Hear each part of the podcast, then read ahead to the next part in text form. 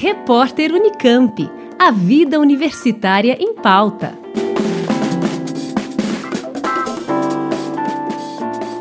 Realizar beliscos contínuos ao longo do dia, mesmo sem fome, é o que caracteriza o comportamento grazing, que pode estar associado a condições psicológicas importantes. É o que indica um estudo inédito da Faculdade de Filosofia, Ciências e Letras da USP em Ribeirão Preto.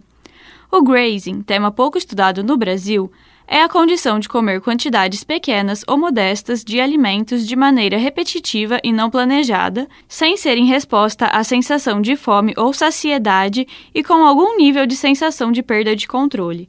De acordo com a pesquisadora responsável pelo estudo, a psicóloga Marília Consolini Teodoro, a identificação desse comportamento pode ajudar a prevenir transtornos associados a problemas psicológicos e alimentares. A gente traz evidências de associação desse comportamento, do comportamento grazing, com variáveis psicológicas importantes. E isso abre espaço para novas investigações, para intervenções mais direcionadas, principalmente na área dos problemas alimentares.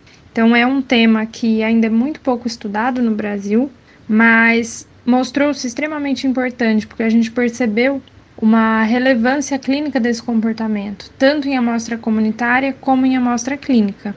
A importância da gente tratar essas condições alimentares a partir de uma abordagem multifatorial, porque a gente está falando de condições que muitas vezes não são consideradas um transtorno mental, como é o caso da obesidade, por exemplo, mas está extremamente relacionada com condições psicológicas, com condições de saúde mental. Então é muito importante a gente olhar para essas condições a partir dessa abordagem multifatorial, para a gente conseguir olhar para esses pacientes numa integridade, porque a gente vê que todas essas variáveis estão relacionadas, o peso está correlacionado com condições psicológicas, assim como com condições comportamentais, como é o caso desse comportamento específico. Então, a gente precisa olhar para esses pacientes de uma forma integrativa também, para a gente conseguir ter resultados mais efetivos. A professora Carmen Beatriz Neufeld, orientadora do estudo, explica que o comportamento não está necessariamente associado a uma psicopatologia. O estudo da Marília ele é um estudo muito importante porque ele fala sobre um comportamento alimentar que, num primeiro momento, não é necessariamente um comportamento problemático ou associado a uma psicopatologia, porém ele acaba tendo desdobramentos que podem estar associados com maior probabilidade de desenvolvimento de uma psicopatologia, de uma patologia do comportamento alimentar. A pesquisa foi realizada com uma amostra comunitária de 542 pessoas e uma amostra clínica de 281 pessoas, a partir da adaptação e validação de um questionário específico que avalia esse comportamento na população brasileira a gente aplicou esse questionário na população brasileira para entender um pouco da manifestação desse comportamento para nós aqui. Então, esse questionário foi aplicado de forma online, tanto para uma amostra comunitária, como para uma amostra clínica, que foi uma amostra selecionada de pessoas que apresentavam uma condição de obesidade, em algum nível de obesidade, para a gente entender também se, se tinha alguma diferença na manifestação desse comportamento nessas diferentes amostras. Segundo a professora Carmen, é importante que o Brasil tenha esse instrumento para medir o grazing. Ter um, um instrumento, né, uh, cuidadosamente adaptado e validado para o Brasil, que meça esse, esse conceito, é super importante para a área, né, uh, para o desenvolvimento do, das pesquisas de comportamento alimentar, né, no Brasil, é, além de ser um estudo super inédito, né, considerando que nós não temos pessoas até que a gente, até onde a gente saiba, no Brasil estudando o comportamento do grazing, né?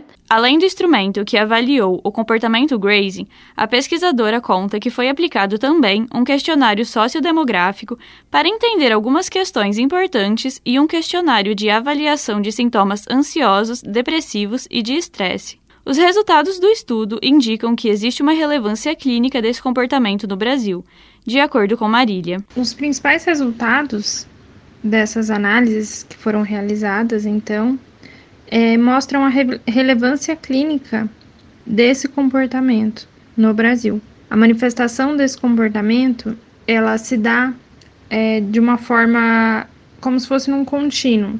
Então a gente entende como um grazing repetitivo, que seria um grazing mais leve, menos prejudicial e menos associado à perda de controle. E a gente tem também um grazing compulsivo, mais associado à perda de controle e mais associado também a sintomas psicológicos. Então a gente viu isso refletido também na população brasileira tanto na população clínica como na população comunitária. Esses resultados, explica a pesquisadora, podem auxiliar na prevenção de algum comportamento alimentar e também dos tratamentos alimentares. O estudo coloca como hipótese o entendimento do grazing como uma estratégia de enfrentamento, como um mecanismo de regulação emocional. Assim como a gente tem a compulsão alimentar como uma forma de regulação emocional para alívio de ansiedade, por exemplo, o grazing parece ser um comportamento que atua dessa forma também, aparentemente menos inofensivo, porque são ingeridas quantidades pequenas de alimento, porém de forma repetitiva, o que leva a, un... a, a ele ser considerado num nível prejudicial. Um outro ponto importante desse estudo foi a relevância da variável estresse na manifestação do grazing compulsivo, do grazing mais associado à perda de controle. Então a gente entende que o estresse parece ser uma variável que colabora, que está correlacionada com a manifestação desse comportamento. Então, mais uma vez, a gente coloca a importância do trabalho preventivo de regulação emocional para prevenir a, a manifestação desse tipo de comportamento que está associado a muitos problemas psicológicos e alimentares. A gente tem na literatura uma associação muito forte de, desse comportamento grazing com obesidade, principalmente, com sintomas depressivos, sintomas ansiosos, dificuldade de perder peso e outros tipos de transtornos alimentares também, como a compulsão alimentar.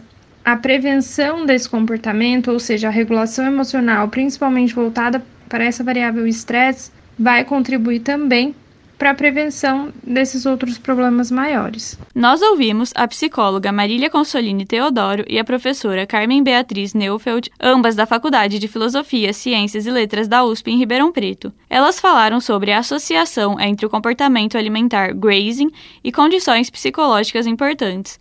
Brenda Marchiori, Rádio USP. Repórter Unicamp. A vida universitária em pauta.